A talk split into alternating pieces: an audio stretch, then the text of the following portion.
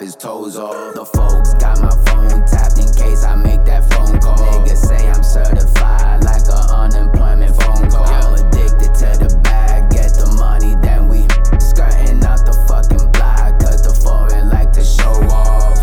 Ten toes down, Brody told me hold it down. Yeah, I made mistakes, but I turn it back around.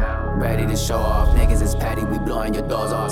On Zaza, the grabber we throw on. Nigga, the sand, the gamma we throw off. The remedy showing off, hitting that line of the lean, nigga pour up. It's a catastrophe when niggas show up. Deposit a bag in the back, I'ma show off. Motherfucker, ten toes down, Brody told me hold it down.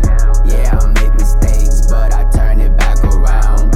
Off the hip when it's time for the unsteady route. Long nose like Ginobili, and the clip is sticking out.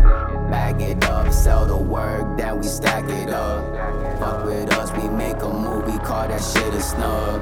This ain't radio friendly, nigga, gotta buy the song. The folks tryna knock us cause explicit lyrics in the bars.